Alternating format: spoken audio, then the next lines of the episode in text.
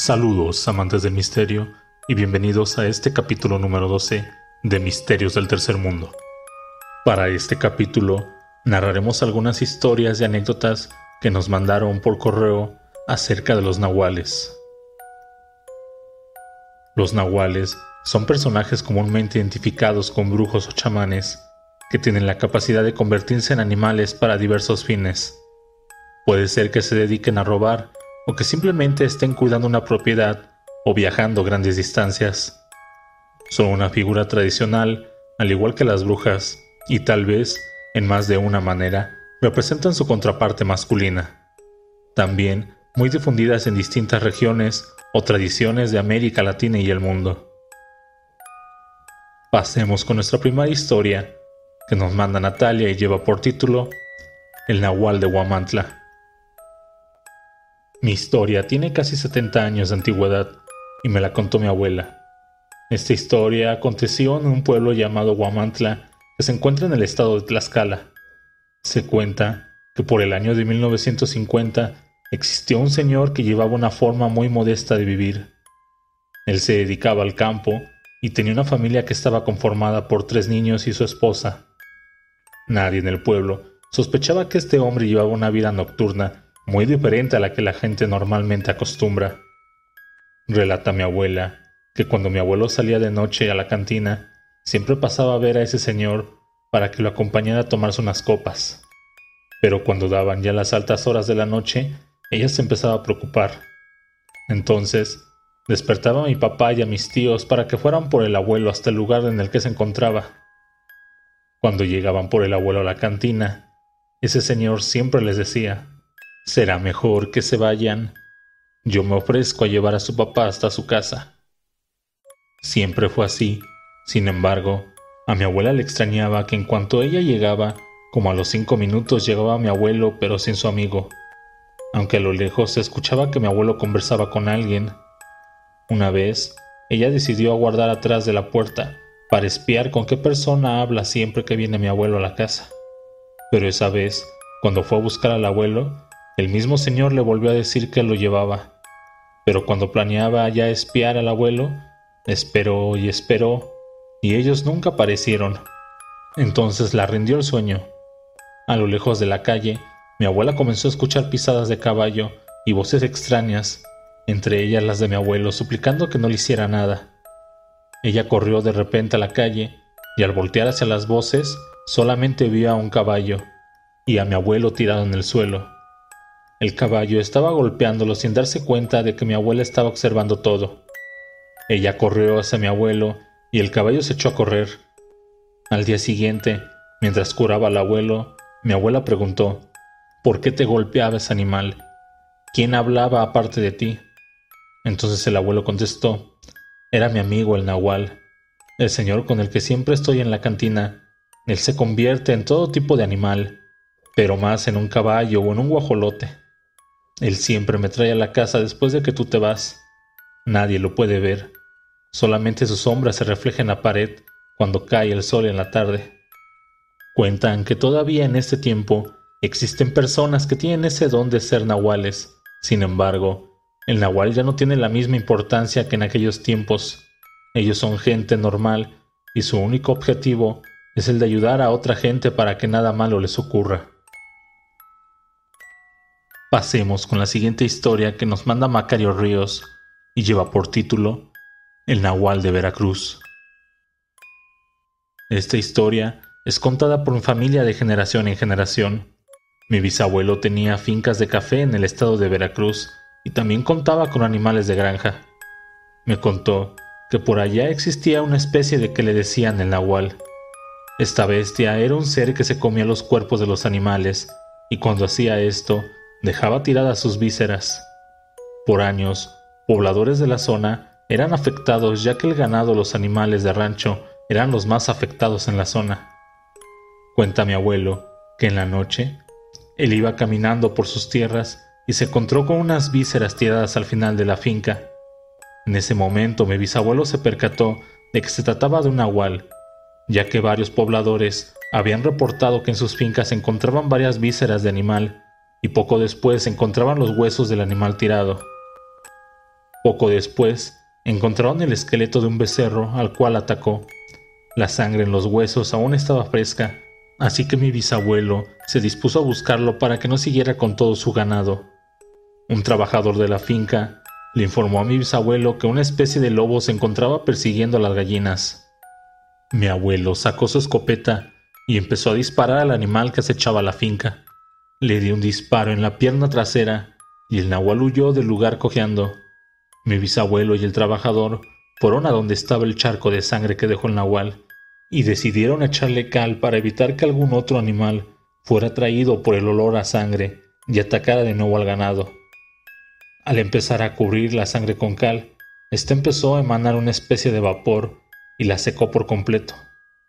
A la mañana siguiente, varios vecinos reportaron el fallecimiento de un hombre a las afueras del pueblo. Este se encontraba semidesnudo, con la piel seca, como si lo hubieran momificado, y con un disparo de escopeta en una de las piernas del hombre. Mi bisabuelo en ese momento supo que se trataba del nahual que la noche anterior se enfrentó. El modo en el que lo cazaron se empezó a correr por todo el pueblo. Por eso en Veracruz toda la gente del campo carga con una bolsa de cal por si se llegan a enfrentar a otro nahual. Esta historia nos la hizo llegar Victoria Cárdenas y lleva por título El gato negro. Esta historia me la contó mi mamá. Pasó en el pueblo llamado El Carmen en Tlaxcala. Dice que una noche estaba acostada con su primer bebé y se quedó dormida. Cuando despertó no podía mover su cuerpo y enseguida vio un gato negro con ojos muy brillantes en la orilla de la cama donde se encontraba el bebé. Ella quería asustarlo para que se fuera, pero como no podía moverse trató de gritar, pero tampoco podía. Siguió intentando hasta que lo logró. Gritó y le habló a su esposo y a su suegra. Estos entraron y le preguntaron qué pasaba. Ella le contó lo sucedido y su suegra le dijo que podía tratarse de un nahual, personas que se convierten en animales y que tal vez quería llevarse al bebé. Así que buscaron al gato, lo encontraron atrás de la puerta. El gato maullaba tenebrosamente y los miraba muy rabioso.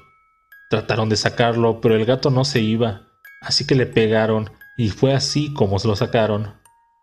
Una vez en el patio, el gato trató de huir, pero no lo consiguió, ya que lo agarraron y lo incineraron. El gato agonizaba y maullaba terriblemente, mientras que todos se fueron a dormir. Al otro día, las cenizas del gato ya no estaban, la sangre que había derramado por los golpes tampoco, no había nada. Semanas después, se enteraron que uno de sus vecinos había sufrido quemaduras y que seguía muy enfermo. Al señor se le conocía porque la gente del pueblo decía que era un brujo y que los brujos se llevaban a los bebés. Se dice que sus amigos los demás nahuales fueron en su ayuda y por eso ya no había rastro de nada al día siguiente. Pasemos con la siguiente historia que nos mandaron y esta lleva por título El Nahual de Escuinapa. Durante años se han contado en Escuinapa, Sinaloa, decenas de historias que narran la existencia de supuestos nahuales, que son personajes relacionados con la brujería.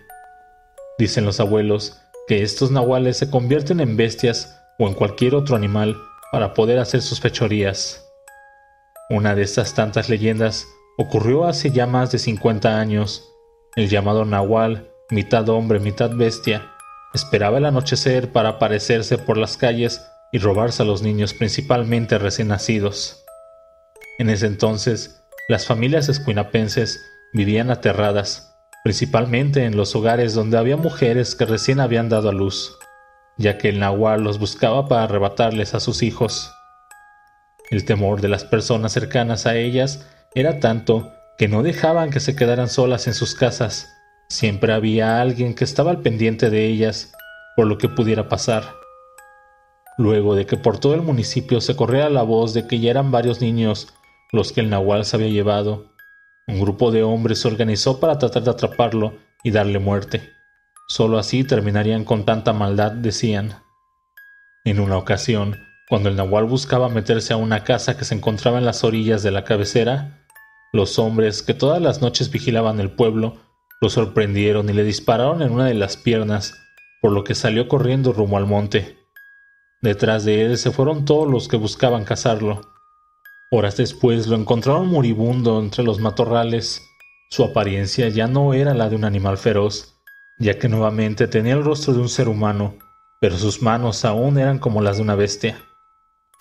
Ahí, frente a todos, estaba agonizando el nahual, que todo el pueblo quería ver muerto. Los pobladores cuentan que se trataba de un brujo que vivía cerca de la capilla del gallo, y que era sabido que por todos que se dedicaba a hacer maldades.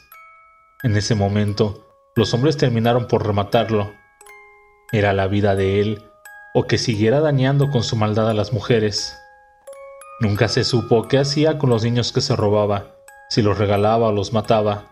Lo que sí es que después de la muerte de este nahual, los pobladores ya no volvieron a saber de la existencia de otro ser de este tipo. Se dice que en las comunidades vecinas algunos nahuales han aparecido y que también lo han matado, pero esa es otra historia.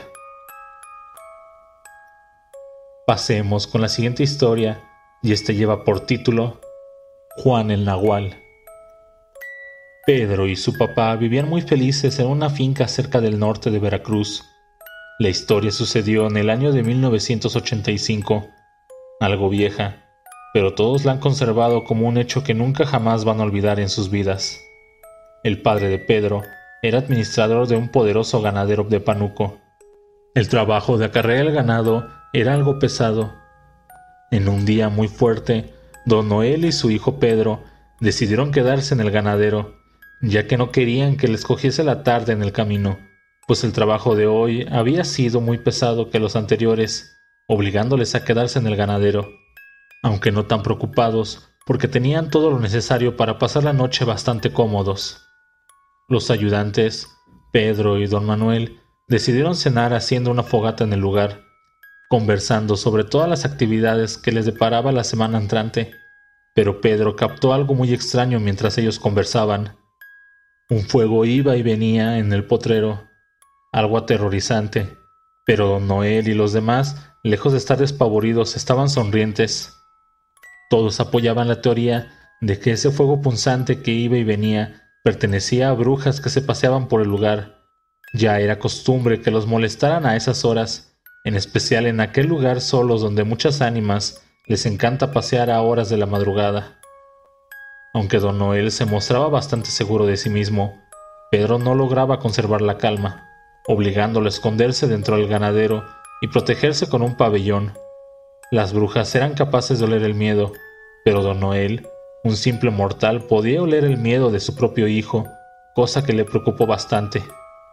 Por ello, entró al ganadero y fue por su hijo diciéndole, ¿De veras crees que ese pabellón te va a proteger? Si las brujas te quieren hacer daño, basta con que sepan dónde estás para lastimarte. Nunca demuestres miedo. Luego de esas palabras, Pedro intentó dormir, pero era imposible e inquietante sacarse esas cosas que había visto esa noche. En la mañana siguiente, notaron que entre los trabajadores faltaba alguien. Este llegó con la ropa rasgada a desayunar tarde en el rancho. Luego de que habían emprendido el camino largo desde el ganadero, a ellos les sorprendió su estado. Sin embargo, don Noel, que era quien daba la palabra, no dijo absolutamente nada y lo dejó pasar. Una noche, don Noel estaba durmiendo tranquilamente y le llegaron a tocar a la puerta de su casa desesperadamente. Don Noel. Necesito que atienda, por favor. El hombre salió asustado. ¿Qué pasa? Don Noel, debo decirle algo. El jefe de la comisaría estaba parado enfrente de la casa de don Noel y con una mirada seria le dijo, Señor, uno de sus trabajadores, Juan, es un brujo. Practica magia negra y se convierte en una especie de lobo todas las noches para asustar a nuestros hijos en el pueblo. Además, acosa a las mujeres y ya no está volviendo literalmente locos. Le exigimos que lo despida y lo mande bien lejos de este lugar, o usted deberá enfrentar los daños que el hombre está causando. Don Noel se rascó la cabeza y le dijo al comisario, Déjeme dormir, y me paso una mañana temprano por su oficina. Don Noel cumplió y fue temprano a la oficina del comisario explicándole que si no le comprobaba que Juan era un nahual, no estaba dispuesto a despedirlo de ningún modo. El comisario de la policía Estaba consciente que Juan no se dejaría tomar pruebas mientras se transformaba, pero sí que estaban seguros que era él por la ropa que medio llevaba puesta como animal. Don Noel sí sabía que ese era un gran problema, pero no iba a despedirlo sin motivos. Él era justo y no iba a dejar que un simple hombre lobo dañara la imagen que tenía de uno de sus mejores trabajadores. Sin embargo, la gota que derramó el vaso para Don Noel desafortunadamente le ocurrió. Juan destruyó todo el trabajo que él mismo había hecho el día anterior. Lo peor es que dicho trabajo lo cobró ese día y se embriagó tanto que fue a su casa a dormir. Tanto le indignó a don Noel esto, que fue por su escopeta y marchó a la casa de Juan para propinarle la muerte. Don Noel tiene una mano justiciera demasiado severa. Qué gran sorpresa que al llegar a su casa se encontró con el comisario y un montón de gente a las afueras de la casa de Juan. No estaba ni siquiera en casa, pero don Noel notó a lo lejos que entre los matorrales se estaba ocultando. Fue el único que vio mientras los demás estaban quemando la casa de Juan.